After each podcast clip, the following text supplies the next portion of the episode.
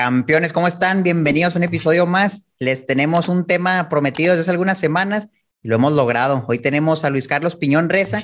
Él es el director de finanzas y administración de Fibra Nova. ¿Cómo estás, Luis? ¿Cómo estás, Manolo? Hola, muy bien. ¿Y ustedes? Muchas gracias por, por invitarme a su programa. Muy encantado de participar.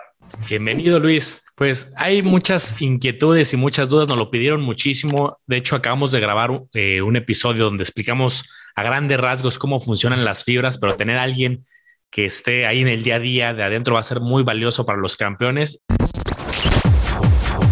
Bienvenidos a Campeones Financieros. Campeones Financieros. Donde Manolo y Omar hablaremos de finanzas. Este episodio está patrocinado por la comunidad privada de Manolo y Omar en Discord, donde vas a encontrar lives mensuales, noticias, reportes de acciones y ETFs, calculadoras privadas y el total acceso para que puedas preguntar lo que gustes a Manolo y Omar. Te invitamos a que te unas. Dejamos los enlaces en la descripción de este episodio.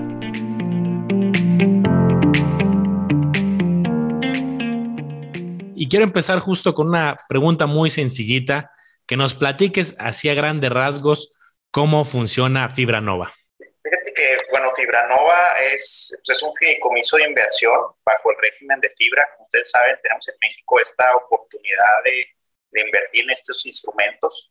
Eh, Fibra Nova nace en agosto de 2017. Este, fuimos, fuimos una de las fibras eh, y de tipo industrial eh, pues más jóvenes que, que, tenemos. Digo, han salido más fibras en los últimos años, pero, pero con un perfil industrial este, pues nosotros somos de las últimas. Eh, y somos una fibra que, que, busca diferenciarnos mucho. Creo que también ahí se ha visto por nuestros, eh, la forma en que se ha comportado el valor de nuestro certificado y, y precisamente lo que comentas, ¿no? Ha, ha habido algún revuelo en, en, en, noticias sobre nosotros y, y, se los voy a explicar muy sencillo. Mira, somos una fibra que buscamos diferenciarnos de, del resto bueno, uno, porque tenemos un modelo de negocio eh, enfocado a la industria de la exportación. O sea, estamos buscando mercados de, con inquilinos que exporten. Entonces, ese es un mandato que tenemos de nuestro comité técnico ya desde, desde el inicio. Y, y somos una fibra que busca ser muy rentable en cuanto a cuánto gastamos por cada, rol, por cada dólar que, que generamos. Entonces somos una fibra que busca rentar a precios competitivos y, y, ser muy eficiente en sus gastos para poder tener una rentabilidad lo más alto posible. Eh, tener un financiamiento competitivo, tener las condiciones eh, de los créditos eh, de financiamiento con, que nos permitan tener el, mano, el menor compromiso de generación de flujos para que al final del día todo el flujo que generemos de una renta competitiva principalmente dolarizada, de tener una eficiencia en gastos bastante importante, de tener un financiamiento competitivo y un servicio de deuda lo más pequeño posible. Entonces eso nos permite ser una fibra que reparte eh, un alto porcentaje de cada dólar de renta que genera. Entonces creo que eso ha sido un diferenciador importante contra otras fibras. Repartimos más del 80% del flujo libre que generamos.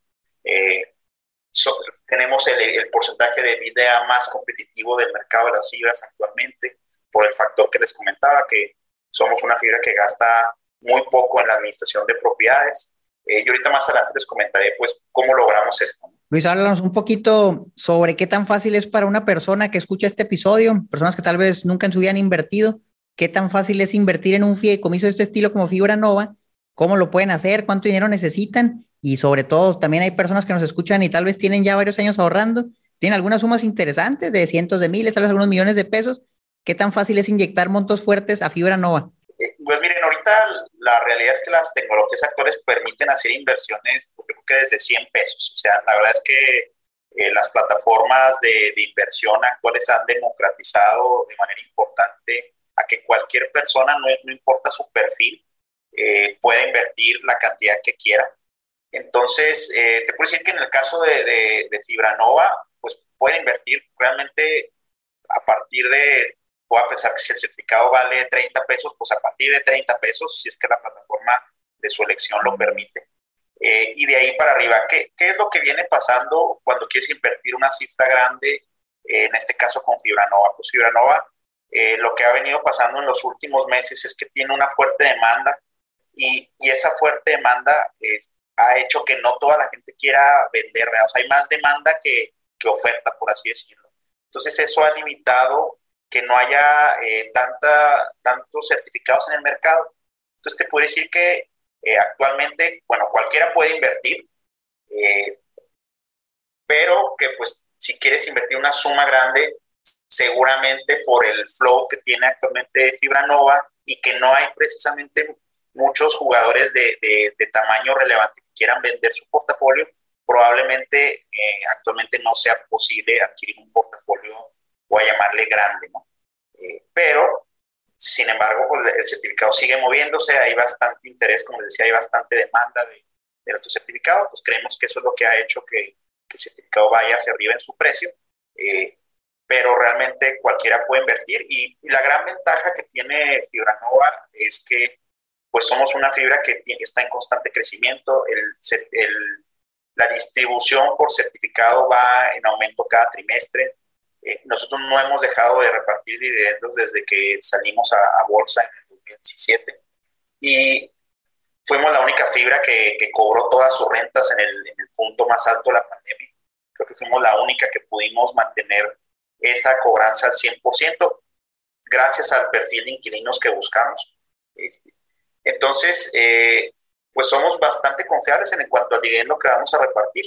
Entonces, eh, creemos que somos una buena eh, inversión para aquellos que quieren invertir en el corto o en el largo plazo, creo que cumplimos para ambos perfiles. Buenísimo, Luis. Muy buena información. Y en ese sentido, dándole seguimiento a lo que ahorita comentas, yo me metí a, ver los reportes y veo que efectivamente han ido creciendo en propiedades. Ahorita veo que al cierre del año pasado hablamos de 107 propiedades que están distribuidos en muchos estados. A diferencia, a lo mejor de otras fibras que están muy concentradas en un solo estado, pues aquí veo que tienen eh, Nuevo León, este, Jalisco, Chihuahua, Querétaro, eh, hay una diversificación geográfica y también incluso hasta por tipo de eh, sector, ¿no?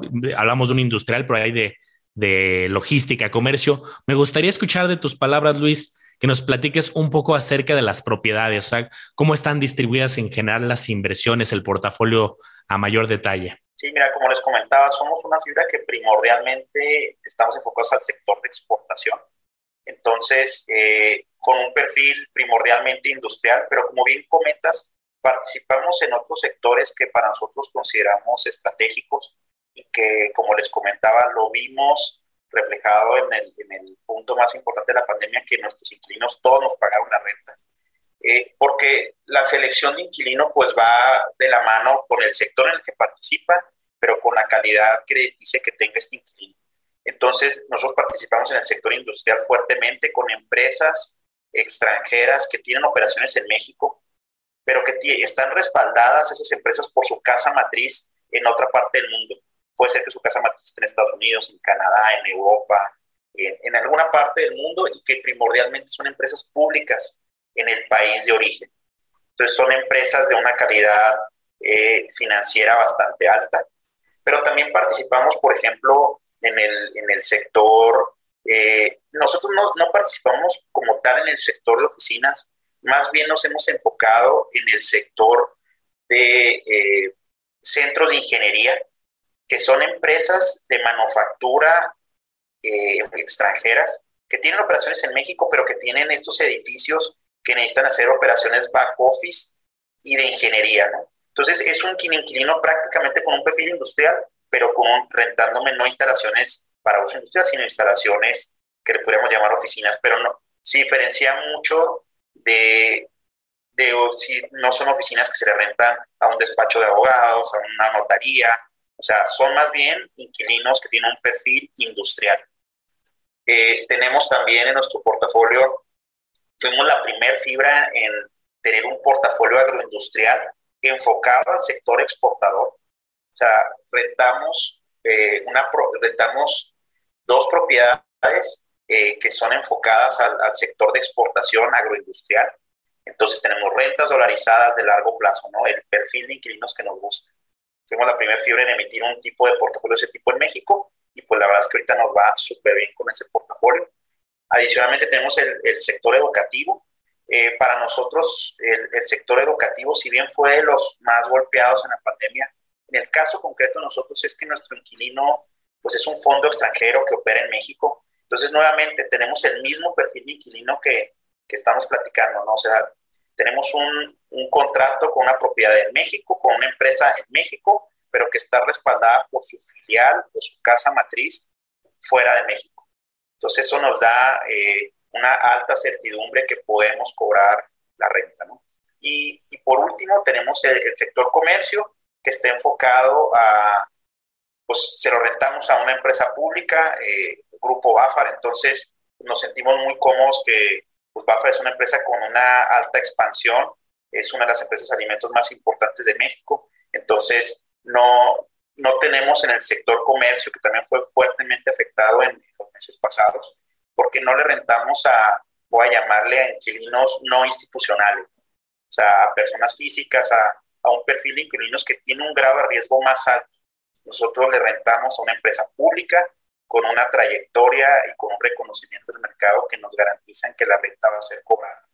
Entonces, como lo comentaba, nuestro perfil de inquilinos va enfocado a eso, a rentarle a clientes institucionales con una alta calidad crediticia y con una solvencia financiera que no importa qué, eh, ellos pueden cubrir y honrar su renta. Oye Luis, ahorita que mencionabas, tenemos dos propiedades en el sector agroindustrial, pues puede sonar poco, ¿no? Dos propiedades de 100, pero ya cuando ves el área bruta rentable, que estoy viendo aquí en su último reporte, estás hablando de 16.5 millones de metros cuadrados, de un total de 17 millones de metros cuadrados en todo el portafolio, entonces son dos propiedades, pero, pero gigantes.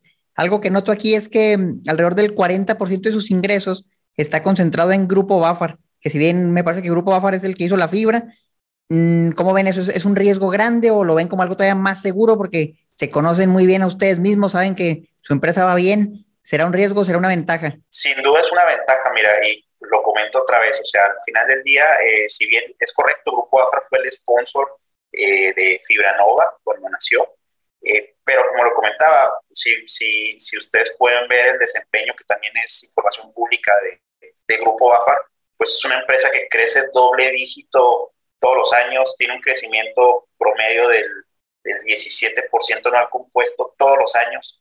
Es una compañía que tiene un ritmo de crecimiento eh, superior al del promedio de la industria de alimentos. Entonces, pues para nosotros es un inclino estratégico, o sea, al final del día eh, es un inclino que tiene la calidad financiera de podernos pagar la renta.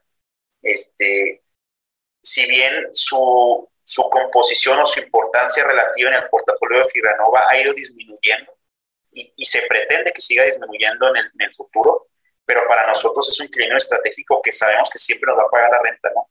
Y cuando para la gente que invierte en fibras, pues eso es lo importante. O lo importante es que, que tengas una fibra que pueda tener ocupado todo el 100% de sus edificios o con un alto porcentaje de ocupación, que tenga eh, de la calidad que les comenté. Entonces, al final de, nos, al final de cuentas, para, para Fibranova, el tener un inclinado como pues al contar es una fortaleza, ¿no? Y como lo comentaba, ya lo vimos en los meses pasados, este, el poder repartir dividendos todos los trimestres y que todos los trimestres sean eh, con un dividendo cada vez más alto, pues tiene que ver con esa calidad de inquilinos que tenemos. Buenísimo, Luis. Y justo ahorita de lo que comentas de, la ocupación, pues ahorita que yo estaba comparando todas las fibras, pues sí es de las eh, pocos casos, ¿no? Que por el tipo de inquilinos que tienen, tienen un 100%, cuando muchas otras pues rondan los 90, 80, 70, dependiendo mucho del tipo de, inquilino. Y, algo, Luis, que sí creo que los campeones que nos escuchan es una, va a ser una duda frecuente y creo que por ahí también empezabas, es el comportamiento que ha tenido, ¿no? Hace, si volteamos a ver el comportamiento del el precio hace un año, hace un año y medio, pues es muy diferente a lo que eh, vemos el día de hoy. Hubo un crecimiento muy importante. También comentabas al principio que ha habido mucha noticia, mucha cobertura, inversionistas que no la quieren soltar. Ahí me gustaría entender un poco, Luis, qué, ha pasado o por qué este comportamiento, si vemos la gráfica, pues, se ve un comportamiento atípico. Sí, fíjate que para nosotros también eh, ha sido un, tema importante para, comentarlo internamente y se los comparto. Eh, los primeros años de, de, Fibranova fuimos una fibra que el mercado no nos vio con la atención que pues que, fuimos, voy a llamarle, estábamos en la sombra, ¿no? De otras fibras. Entonces, creemos que no nos vieron con la, con la importancia que debía. No, los jugadores que les podía haber interesado comprar, probablemente pues, hubo algo que, que no fue de la atención, pero sin embargo, trimestre a trimestre, al ir viendo que somos una fibra que reparte dividendos, que la composición que el dividendo que repartimos, pues es flujo libre al final del día el, el dividendo, eh, y combinado que es creciente cada trimestre, pues creo que se puede generar un apetito importante. Y precisamente en, en mayo del 2021 que hicimos eh, nuestro primer follow-on, hicimos una nueva emisión de capital. Creemos que ahí fue el momento en que precisamente el mercado nos empezó a ver con otros ojos, precisamente porque hicimos un, un reconocimiento a nuestros inversionistas que desde el inicio empezaron con nosotros, más los que se habían sumado a, a la fecha de hasta abril del 2021, porque hicimos una emisión de deuda preferencial, perdón, una emisión de capital preferencial para nuestros inversionistas. Entonces les dimos la oportunidad de, con esta nueva emisión, de que ellos fueran los primeros en participar. Entonces creemos que eso, eh, no todas las fibras lo hacen. Normalmente es emisiones donde invitas al gran público inversionista, pero traes nuevos inversionistas que al último terminas diluyéndote. Entonces, al final de cuentas, lo que nosotros hicimos fue una emisión a un precio preferencial a nuestros inversionistas actuales. Entonces eso generó, creo yo, un engage muy importante con, si tú eres un inversionista de fibra nova, tenías la oportunidad de, de poder incrementar tu participación en nuestro portafolio y con una perspectiva, como ya lo comenté, a, a tener una ganancia, bueno, primeramente patrimonial, por un incremento del precio del certificado, pero segundo, por un crecimiento eh, en el dividendo que tú recibías. Por ejemplo, para que se den una idea, eh, estamos hablando, si, si lo viéramos al, al precio de, del día de hoy y viéramos un inversionista que desde el día uno estuvo con nosotros con, con cuando salimos a, a, bolsa, ¿no? Donde precisamente teníamos eh, el valor de 19.50 y si lo viéramos ahorita que está a casi 29 pesos, pues estamos hablando de una ganancia patrimonial de cerca del 50%. Estamos hablando de un, de un crecimiento no compuesto por arriba del 10%. Y si promediamos el dividendo que hemos dado en estos poco más de cuatro años, podríamos decir que, que es promedio 9%. Eh, entonces estamos hablando de un crecimiento del 20% entre dividendo y ganancia patrimonial. Entonces, creemos que eso eh, nuestros inversionistas lo notaron. Entonces empezó a generar esa, eh, pues voy a llamarle eh, masa crítica de gente interesada en, en fibra no y que a partir de ahí pues el precio digo como todo hay un mercado que se comporta que venden compran pero que al final de cuentas la, la, la, la tendencia alcista en el precio pues no, no se ha detenido Oye Luis, pues la verdad una locura, ¿eh? realmente es un rendimiento espectacular, pocos fibras han, han, logrado algo así, la verdad felicidades, es algo maravilloso, los números se ven muy bien. Aquí lo que te quisiera preguntar entonces es, si hablamos respecto al valor neto de los activos, el, el famoso NAV, ¿no? el Net Asset Value de Fibra Nova, que viene en su reporte calculado al último trimestre de 2021, indica que debería andar en 21.50. Ahorita el precio está en 29, incluso iba a estar en 33 pesos, imagínate qué locura. ¿Será este premio por todo lo bueno que mencionas o será este un riesgo de que tal vez los activos están un poquito más baratos de lo que vale el título y estamos entrando un precio muy alto. ¿Cómo ves tú eso? No, yo pienso que más bien es un premio. Mira, la, gente que, o sea, si tú inclusive ingresaras al precio actual, o sea, al final de cuentas estás apostándole al futuro, ¿no? Estás apostándole a que eh, tu rendimiento va a ser un rendimiento bueno. Obviamente la persona que lo compró a 22 pesos, como puede ser nuestro, nuestro net asset value, o el de 19.50 que comentaba ahorita, este, pues obviamente su ganancia va a ser, patrimonial va a ser mucho mayor. Pero al final de cuentas creemos que es un premio y es un reconocimiento a, a la tendencia que hemos tenido de, de ser consistentes en el, en el crecimiento, en la rentabilidad y en la, y en la distribución del flujo que, que generamos, ¿no? Entonces, la, mira, nosotros, nuestro perfil de inversionista, la mayoría son de largo plazo. Entonces, ¿qué quiere decir? Que son, son manos firmes, no, no son, voy a llamarle inversionistas golondrines que estén buscando entrar, sino más bien el, la mayoría de sus inversiones son de largo plazo. Te puedo decir que el hecho de tener en manos firmes, al contrario, da una certeza y una confianza en el management que el precio del certificado va a seguir creciendo.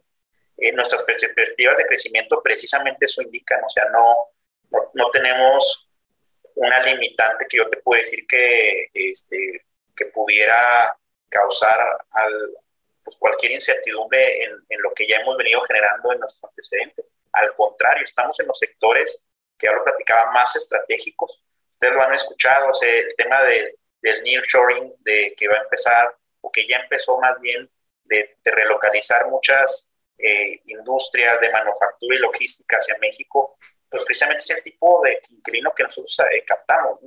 Estamos primordialmente en las zonas de, que, que, mayormente captan ese tipo de inversiones. Entonces, eh, pues te puedo decir que la perspectiva de un inversionista, aún que entrara con este premio, eh, pues tiene una garantía que va a tener un rendimiento superior al, a lo que él pudiera captar en otro instrumento. Buenísimo, Luis. Oye, y, una, una, pregunta que esta la hacemos en, en todos los episodios, en, independiente de cuál sea el tipo de, de, inversión, y es pues también tener latente, como toda inversión, pues existen ciertos riesgos, ¿no? Y ahorita hay pues, mucha información, que si la inflación, que la pandemia, que si riesgos geopolíticos. Al final tú, eh, como toda inversión, tiene riesgo. Algo que le quisieras decir a los campeones de eh, cosas que deben de observar cuando hagan sus análisis, tener latente eh, relacionado a este tipo de riesgos, al final en general de la industria o alguno específico que te gustaría comentar? No, sin duda, mira, la verdad es que lo platicamos ahorita, hay perfil de inversionistas de todo, hay gente que le gusta más el riesgo, hay gente que busca, yo creo que lo primero que, que para los campeones lo que tienen que identificar es qué tipo de, de perfil tienen ellos de inversionista, ¿no? O sea, de entrada, si eres un inversionista que te gusta informarte, que te gusta estar leyendo sobre las eh, emisoras o sobre los instrumentos que inviertes. Eso debe ser muy importante. O si eres un inversionista más bien pasivo, que nada más esperas en eh, el, ahora sí que largo plazo. Si eres un inversionista que buscas liquidez o si eres un inversionista que buscas algo más de tipo patrimonial de largo plazo. Entonces creo que lo más importante es primero que te identifiques tú qué, qué tipo de inversionista eres. Segundo, ya una vez que tienes claro qué tipo de inversionista eres, empezar a buscar ese, esos instrumentos o, o esas compañías que te gustaría que se acoplen a tu, a tu perfil de inversión. Tercero, yo creo que es muy importante entender cómo son los management de las compañías. O sea, creo que eh, a veces nos dejamos ir por la marca, por, pues por el resultado, pero, pero yo creo que un, un inversionista que, que, tiene un grado de conciencia alta, pues empieza ahorita que lo decían ustedes, oye, si empieza a leer un poquito, no solamente los números por arriba o los ciertos indicadores muy clave, pues es importante, pero si empieza a entender cuál es la estrategia de negocio que hay detrás, creo que eso te puede dar una idea de, de lo que puedes esperar al futuro. O sea, si, si, además que, además el sector en el que participa, definitivamente eso es muy relevante. si te logras informar hacia dónde van esos sectores, lo combinas con con entender cómo funciona el management de la compañía y la estrategia de negocio que tiene. Y ves un poco de sus antecedentes históricos, creo que te puedes dar una buena idea de lo que te pudiera pasar en tu inversión en el diferente perfil que tú quieras jugar. Oye, Luis, está viendo algo muy interesante en su reporte. Se los voy a platicar a los campeones que nos escuchan. Es, es algo sencillo, es las rentas que reciben en dólares y las rentas que reciben en pesos. Y viene el dato del cuarto trimestre del 2020, 61% en pesos, 39% en dólares. Un año después, cuarto trimestre del 2021, se voltea la moneda y ahora es 37% en pesos, 63% en dólares. ¿A qué se debe, Luis, este cambio tan abrupto en un año, donde ahora la mayoría de la renta viene en dólares y antes estaba en pesos? No, eh, va alineado a lo, que platicamos. Eh, el enfoque que, ha tenido Filanova es a tener inquilinos de la industria de exportación. Entonces, al, tener ese enfoque, el voy a llamarle el PAI o la composición de, de, rentas eh, dolarizadas versus las pesos, pues tiende a incrementarse. Ha sido eh, un cambio que si lo viéramos de, de, si nos posicionáramos en agosto de 2017, teníamos un 22% de rentas dolarizadas. Y, y, como lo comentabas, ahorita arriba del 60%, pero la tendencia es que siga creciendo. La, la realidad es que las fibras industriales, su composición de rentas en dólares es pues puede llegar a ser del, 100%, ¿no? Entonces, como lo comentaba, en el caso de Fibranova, la estrategia es seguir creciendo en el, en el sector exportador, que eso significa que van a ser rentas en dólares. Perfecto, Luis. La siguiente pregunta quiero que sea un el regalo de Luis para los campeones y déjame explicarte. Imagínate un campeón que, como muchos mexicanos que apenas está empezando su recorrido en el mundo de finanzas, descubrió las fibras y ya conoce al menos lo básico. Ah, pues me tengo que fijar las propiedades, lo que me ha comentado Luis de la ubicación, el tipo si es industrial, y ya se echó la parte básica, ¿no? Ya, ya lo que todas las fibras tienen en su página principal. Pero un expertazo como tú en la parte de finanzas, ¿qué indicador o qué información a lo mejor un poco intermedia le recomiendas a un campeón de no te pierdas este indicador que va un poquito más allá de lo básico de ocupación, el sector, es, qué es regulado, qué indicador o qué información que todas las fibras tienen que tener público, muchísima información, le sugerirías como un el regalo de Luis para los campeones? Mira, yo lo platicaba al inicio, yo creo que si tú como inversionista de fibras te fijas en la rentabilidad que te genera de, por cada dólar que genera de rentas, creo que te vas a dar una idea de, del management que tiene la compañía. Y, lo explico a, a más grandes rasgos, o sea, eh, en el tema de las fibras es, digo, hay, hay de muchos tipos, hay de muchos sectores, pero también ciertos indicadores, tú lo platicabas del net asset value, el net asset value tiene un indicador o es un indicador que puede eh, ser un poco confuso si no entiendes, por ejemplo, que eres una fibra que tiene un componente de desarrollo muy alto, como el caso de nosotros, entonces tienes muchos inmuebles que uno generan renta, entonces eso hace que tu net asset value pero si no le entiendes ese indicador, pues te puedes ir con la, por así que con la finta de que, no, pues está muy barato o muy caro, pero no necesariamente. Ese es un tema. Si te vas con el tema de, de loan to value, del índice de apalancamiento, pudieras pensar, ah, tiene mucha deuda o tiene muy poco, o está muy sana, sí, pero también, si voy, voy regreso al tema de rentabilidad.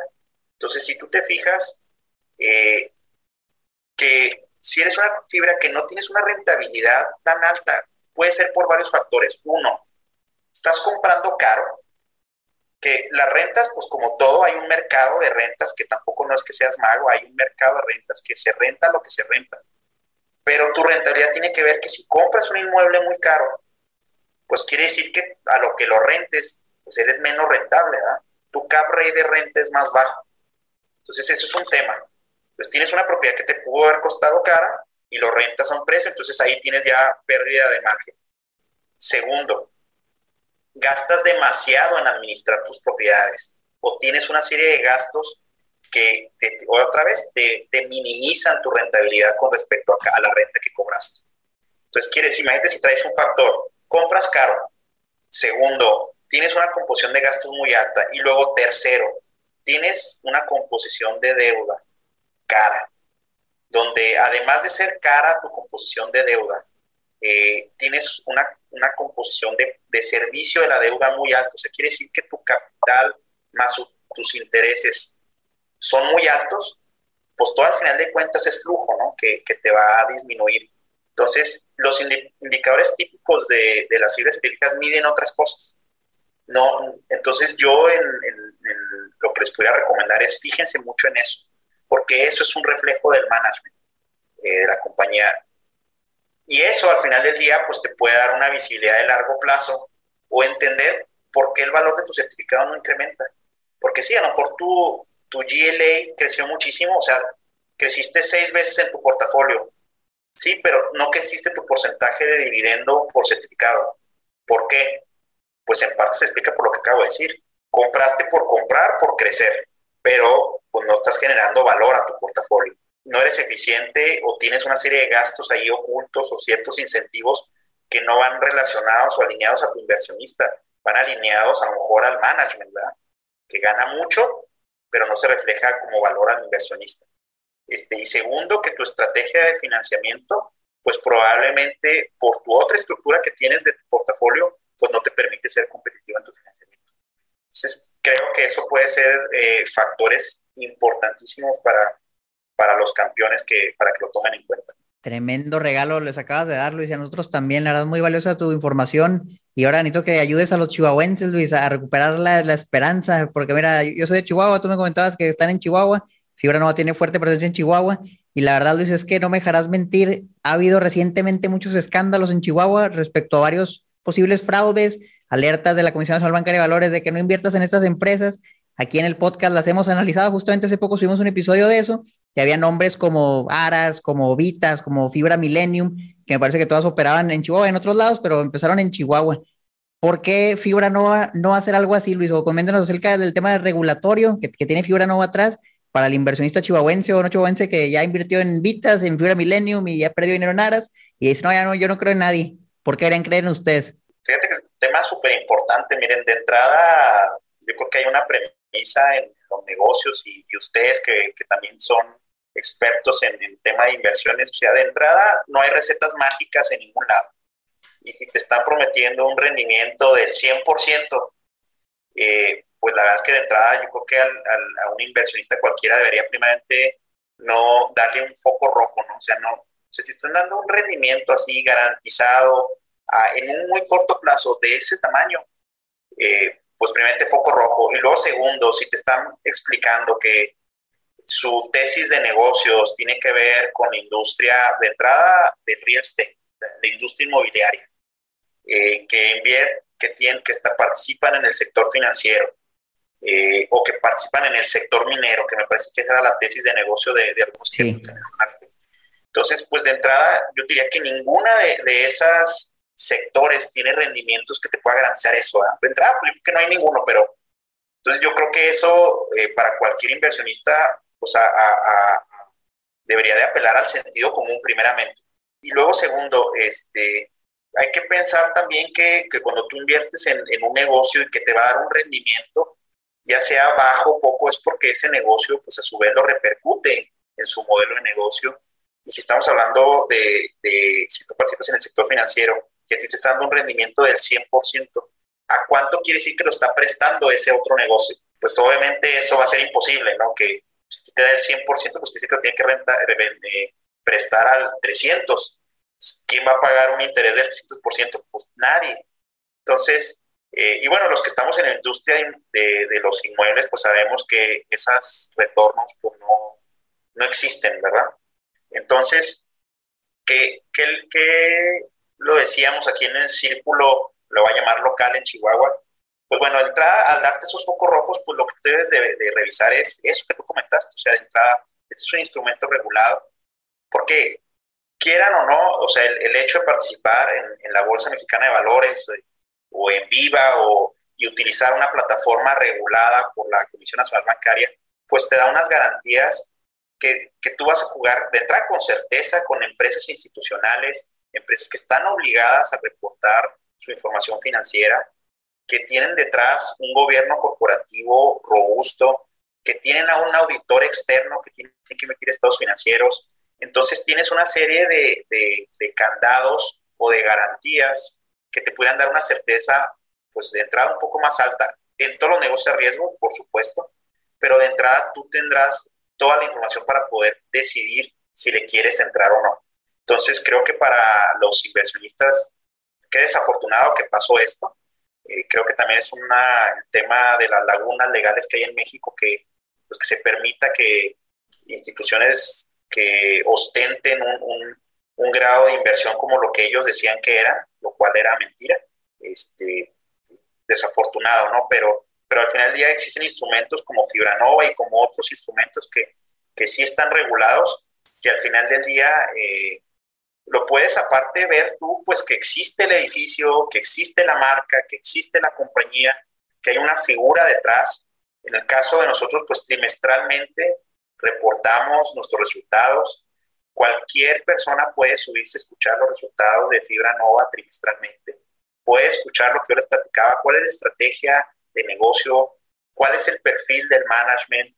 Pueden escucharnos y pues darse cuentas que pues al final de cuentas hay una empresa seria detrás, hay un equipo directivo capaz eh, y preparado para llevar un negocio a cabo y que además los resultados lo, lo comprueban, ¿no? O sea, no, no, es, no es un improvisado, pues. Entonces, creo que la mejor recomendación es que pues traten de buscar empresas eh, pues como nosotros. Buenísimo, Luis. Sí, este es un tema bastante delicado. Yo también te quería preguntar, aunque ya nos diste pues, muchas pistas, ya nos has platicado a detalle, eh, un poco profundizar en la perspectiva de Fibra Nova en los próximos años, a lo mejor pensar, pues, no sé, un número los próximos cinco años. Como bien decías hace unos momentos, se habla mucho de inversionistas de largo plazo y eso me, me queda claro que para las fibras, y lo reforzaste, un poquito hacia dónde eh, pueden visualizar, eh, como en síntesis, eh, van a continuar el sector agro. Digo, sabemos que las cosas son cambiantes, pero ¿cuál sería como una perspectiva general a futuro? Pues las perspectivas para nosotros son bastante buenas. O sea, nosotros, como lo vieron en nuestro último reporte del cierre de 2021, cerramos con un poco más de, de 600 millones de pesos de, ingresos en rentas. Eh, la perspectiva para 2022 es, tal como lo anunciamos, es cerrar arriba de los mil millones de pesos. Entonces, eh, si es un crecimiento y si lo comparamos contra cuando salimos a bolsa, estamos hablando de un crecimiento de más de tres veces en, estos cuatro años. Entonces, eh, nuestra perspectiva a 2023, 2024, 2025, el guidance es crecer doble dígito año con año.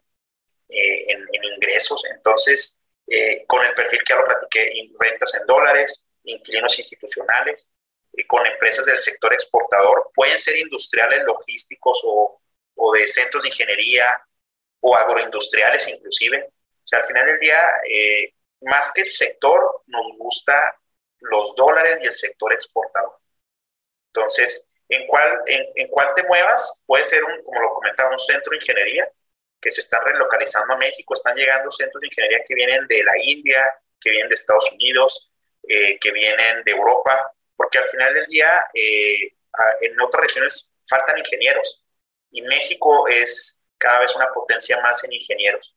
Entonces, es un mercado que nos gusta, eh, son dólares, empresas extranjeras. Entonces, ¿cuál es la perspectiva? Como les comentaba, crecer doble dígito en ingresos en dólares. Este, y seguramente eso vamos a estar haciendo nuevas emisiones de capital en los próximos meses, en el cual eh, podremos nuevamente poder retribuir a nuestros inversionistas que han confiado en nosotros eh, y que permitirá mejorar nuestros índices de apalancamiento para poder seguir creciendo con, con la calidad financiera que hasta ahorita lo hemos hecho. Luis, mencionaba Manolo hace un momento temas de inflación, temas del COVID, temas geopolíticos. ¿Cómo afecta esto a Fibra Nova y a las fibras en general o los afecta en lo más mínimo? Me lo comentaba, creo que el, tema del COVID tuvo un impacto muy fuerte en, muchas de las fibras.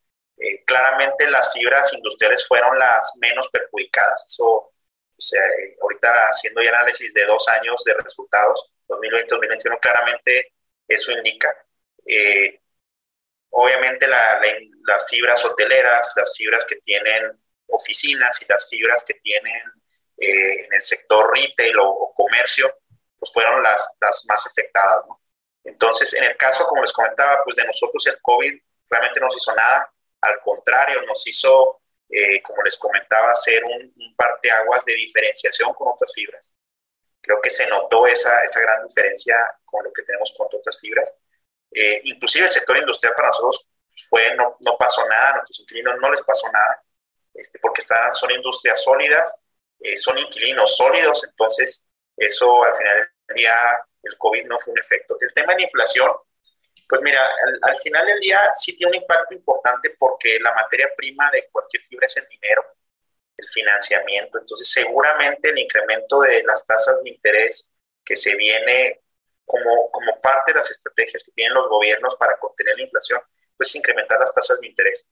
Entonces, eh, las tasas de interés van para arriba, eh, entonces eso pues va a encarecer el dinero, pero al final de cuentas eh, en una parte se le tiene que repercutir a las rentas, Entonces, pero sin embargo pues eso genera así, te puede decir un, un efecto que, que, pudiera dar cierta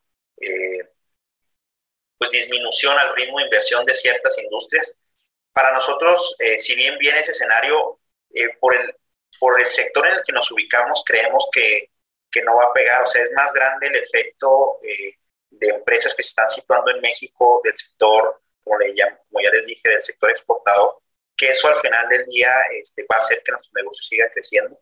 Eh, el tema, hay otros temas, voy a llamarle geopolíticos, que, que también complican eh, los escenarios, pero para México sigue teniendo una posición verdaderamente privilegiada eh, ya lo veíamos con, con, la guerra comercial con Asia, que eso ha obligado a relocalizar las industrias nuevamente a, a, Norteamérica. pero con lo que está pasando en Europa, pues seguramente también eso va a influir a que las compañías vuelvan a, a visitar o pensar en que México sea una buena plataforma eh, logística y manufactura. Entonces, como lo comentaba, este, nosotros estamos en ese sector. Eh, por otra parte, el tema eh, agroalimentario para México es, es, un sector creciente cada vez más. El sector de agroalimentario de exportación, me refiero. O sea, los productos como el aguacate, la fresa, en el caso en el cual nosotros participamos con nuestros inquilinos agroindustriales de, de la nuez pecanera, que son productos de exportación, pues el consumo va para arriba. Entonces, tampoco vemos que ahí pueda haber una afectación, al contrario, va a seguir creciendo esa industria y en el cual nos, nos interesa participar. Y el tema de lo que pasa en México con, eh, pues con el tema político, que si la 4T, que si lo que sea, pues al final del día para nuestros inquilinos no, no les interesa eso. Y no participamos en sectores que, que precisamente a, a, este gobierno le preocupe, que pudiera ser el sector energético. Nosotros no estamos en ese sector.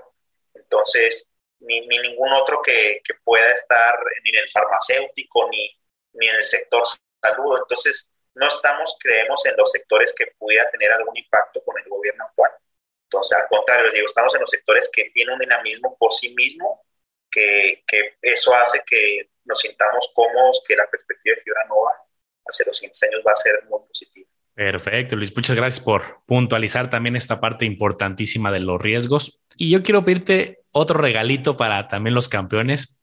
Y este, mira, ya lo hemos mencionado en otros episodios, pero algo que yo he notado en estos años, y Omar también, de estar en el mundo de educación financiera, es que hay gente que escucha los episodios, les encanta y dice, está padrísimo, me voy a poner a seguir estos consejos, me voy a poner las pilas de estudiar los estados financieros, todo lo que me han dicho, pero los detiene algo que no viene en los estados financieros, algo que no viene en las páginas y que creo que detiene a la gran mayoría de personas y es el tema de los impuestos.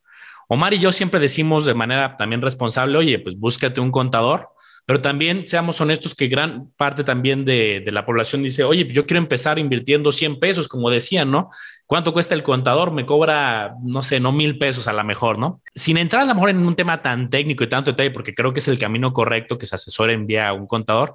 ¿Qué nos puedes decir a grandes rasgos? Porque incluso hay beneficios fiscales, hay varias cosas interesantes que me gustaría que de palabras de alguien expertazo, pues eh, lo escucharan los campeones acerca de los impuestos al invertir en fibras. Pues sí, miren, el, el, invertir en fibras de entrada sí tiene, bueno, el beneficio más importante es que estás invirtiendo en un instrumento que por ley está obligado a darte dividendos. Esa es una diferencia bien importante tú, la diferencia que tú inviertes en otro tipo de instrumentos, eh, voy a llamarle acciones. Este, pues en la acción las empresas no todas, eh, dan, no todas dan dividendos, sus políticas de dividendos pueden ser no claras, no están obligadas a darlo como tal, no hay, o sea, más que lo que su, su board le, le, indique, ¿no? Pero en el caso de las fibras sí es un instrumento que está obligado a repartir dividendos y, y en el caso de las fibras reparten en dos sentidos. Reparten como reembolso de capital o como distribución de su resultado fiscal. Entonces, para las fibras, eso es, cada fibra funciona diferente y, y funciona diferente por la calidad de sus activos. O sea, dependiendo en el sector en el que inviertas, o dependiendo del ritmo de crecimiento que tengas, tus atributos fiscales de los activos que tenga cada fibra son diferentes. Y de entrada, las fibras, pues también sí, como tú decías, si lees los estados financieros, las fibras no pagan impuestos porque es un instrumento, le voy a llamar transparente. O sea, a diferencia de una empresa que está obligada a pagar impuestos y a partir de ahí repartir dividendos si es que los decreta, en el caso de las fibras, no. En el caso de las fibras, el que paga el impuesto es el inversionista, directamente. Entonces, cuando una fibra hace su cálculo de, su, de lo que va a distribuir, la fibra dice, ok, de mi resultado fiscal, eh, voy a pensar, tengo un, un, resultado fiscal de 50 pesos, pero voy a repartir 70 pesos. Entonces quiere decir, por ley está obligado a repartir primero los 50 pesos de su resultado fiscal, pero como decidió repartir 70 pesos, quiere decir que los 20 pesos restantes lo va a repartir como reembolso de capital. ¿Qué efecto te genera a ti como inversionista? El dividendo, eh, una vez que tu casa de bolsa te lo distribuya o te lo entregue en tu contrato, por los primeros 50 pesos te va a retener impuesto. a la tasa efectiva que se determine. Voy a pensar que fuera el 30%. Entonces, de los 50 pesos que te repartieron, te van a retener el 30%. Entonces, a ti como inversionista te va a llegar un dividendo neto. No te van a llegar los 50 pesos, te va a llegar menos el impuesto que te retuvo tu casa de bolsa. Pero por los siguientes 20 pesos te van a llegar en flujo libre. Ahí no te van a retener nada. Pero el efecto que te genera es que esos 20 pesos te van a disminuir el valor fiscal de tu certificado. ¿Qué quiere decir esto? Que si tú entraste a Fibranova, voy a pensar en 20 pesos, o en cualquier fibra, al valor de que tú entraste, por la parte proporcional que te repartieron, en este caso de los 20 pesos de, de de capital, esos centavos que representen te van a disminuir tu costo fiscal de tu, de tu certificado. Entonces, ¿qué quiere decir? Que cuando tú vendas tu portafolio, en vez de enfrentar tu precio, voy a pensar original de 20 pesos, que fue cuando lo compraste, voy a pensar que lo vendes a 25, tú pudieras decir, bueno, voy a ganarme 5 pesos y sobre los 5 pesos me van a retener impuestos. Pues no, te van a retener de los 20 pesos, ya no vale 20 pesos, como te hicieron reembolsos de capital, probablemente ya valga, voy a pensar, 19.80. 19, entonces vas a enfrentar 19.80 contra los 25 pesos del precio de venta. Entonces, ¿qué es lo que pasa en las fibras cuando tienen esta mezcla de dividendos como reembolso de capital o como resultado fiscal? Tiene que ver con tu estrategia de precisamente lo que platicamos. ¿Cómo quieres jugar? ¿A corto o a largo plazo? Entonces, o cómo balanceas tu portafolio entre dividendos y ventas de portafolio. Si obviamente, si tú estás jugando en el largo plazo, pues vas a tener una fibra, si estás apostando en el caso de fibra nova, pues vas a tener un crecimiento eh, importante en el valor de tu certificado en el tiempo, pero que probablemente cuando lo enfrentes contra tu costo histórico, pues probablemente ahí es donde vas a pagar el impuesto. ¿Cuándo va a ser eso? Pues cuando lo vendas en uno, dos, tres, cuatro, cinco años, o probablemente nunca lo vendas y se lo heredes a tus hijos, ¿no? Entonces, ¿cuánto pagaste el impuesto? Pues nunca. Entonces, o cuando sea, ¿no? Este, ese es un tema. Y, y el caso del dividendo, que sí trae una retención, el que tiene que resultado fiscal, eh, la realidad es que en México ahorita cada vez más es más sencillo el tema de los impuestos porque ya todo está precargado en tu declaración anual. O sea, de entrada, si tú inviertes en fibras, no tienes que hacer pagos provisionales. Ese es hay un mito que circula ahí. No tienes que hacer pagos provisionales. Digo, solamente por este giro, ¿eh? no, no me quiero meter, como bien lo explicaste, en un tema técnico, contable, fiscal, que, que cada quien debe asesorarse en lo individual, ¿no? Pero si tú tienes, inviertes únicamente en fibras, tienes, tu declaración es hasta la declaración anual y todo viene precargado. O sea, al final de cuentas, las casas de bolsa están obligadas entregarle la información al SAT y cuando tú vayas a hacer tu declaración anual, ahí va a venir pues prácticamente ya todo precargado. Vas a ver cuánto ganaste, cuánto te retuvieron y cuál es el impuesto que la propia plataforma del SAT te va a calcular y ya te dirá si te sale un impuesto a cargo o a favor, ¿verdad? o si te sale una pérdida o una ganancia. O sea, al final del día eso te va a suceder de forma natural. Pero la realidad es que si tú tienes un portafolio muy diversificado en fibras, pues te va a llegar una composición de dividendos de los dos tipos. Entonces es importante nada más entender las diferencias. Siempre vas a pagar impuestos, esa es la realidad. Simplemente que tiene que ver en el cuándo los vas a pagar. Si en el dividendo que te están reteniendo ya o al momento de vender. Chulada de información, Luis. Te agradezco mucho por ese regalo también que nos diste ya muchos regalos. La verdad es que hemos sido muy afortunados con este episodio. Yo te quisiera abrir el micrófono, Luis. Por último, para las personas que nos llevan escuchando, ahorita llevaremos unos 40, 50 minutos que se quedaron hasta el final. ¿Algún mensaje, Luis, que quisieras mandarles a los campeones que nos escuchan? No, pues de entrada, eh, invitarlos a que sigan invirtiendo en, eh, ahora sí que en el instrumento que, que, más les guste, lo platicaba al inicio, o sea, la, la, realidad es que las nuevas plataformas de que tú puedes invertir, hay muchos en el mercado, ya saben, está esta KBM más, y hay otras tantas, ¿no? Que, que que la verdad es que no necesitas ser un experto en inversiones, no necesitas ir a ningún lado físicamente, ya todo lo puedes firmar en tu, plataforma digitalmente, en tu teléfono. Eh, tiene la transparencia de ver cómo está la composición de tu portafolio. Eh, entonces, invitarlos a que sigan invirtiendo, eh, invitarlos a que busquen Fibranova. La realidad es que, si ven, ahorita lo comentabas tú, Omar, el si ven nuestro track record, van a ver que somos una de las fibras que sí nos tratamos de diferenciar con el resto de la industria, eh, que buscamos ser un, un par de aguas, eh, porque tenemos un enfoque al inversionista. Esa es la, la, premisa que tiene el management de Fibra Nova. Nos preocupa nuestro inversionista, nos preocupa dar rentabilidad a nuestro inversionista con una inversión segura en el sentido de que la estrategia de negocio va a permitir un crecimiento sustentable al futuro, que eso se refleje en dividendos crecientes y que a su vez se reflejen en un incremento en el precio del certificado para darle una ganancia patrimonial a nuestro inversionista.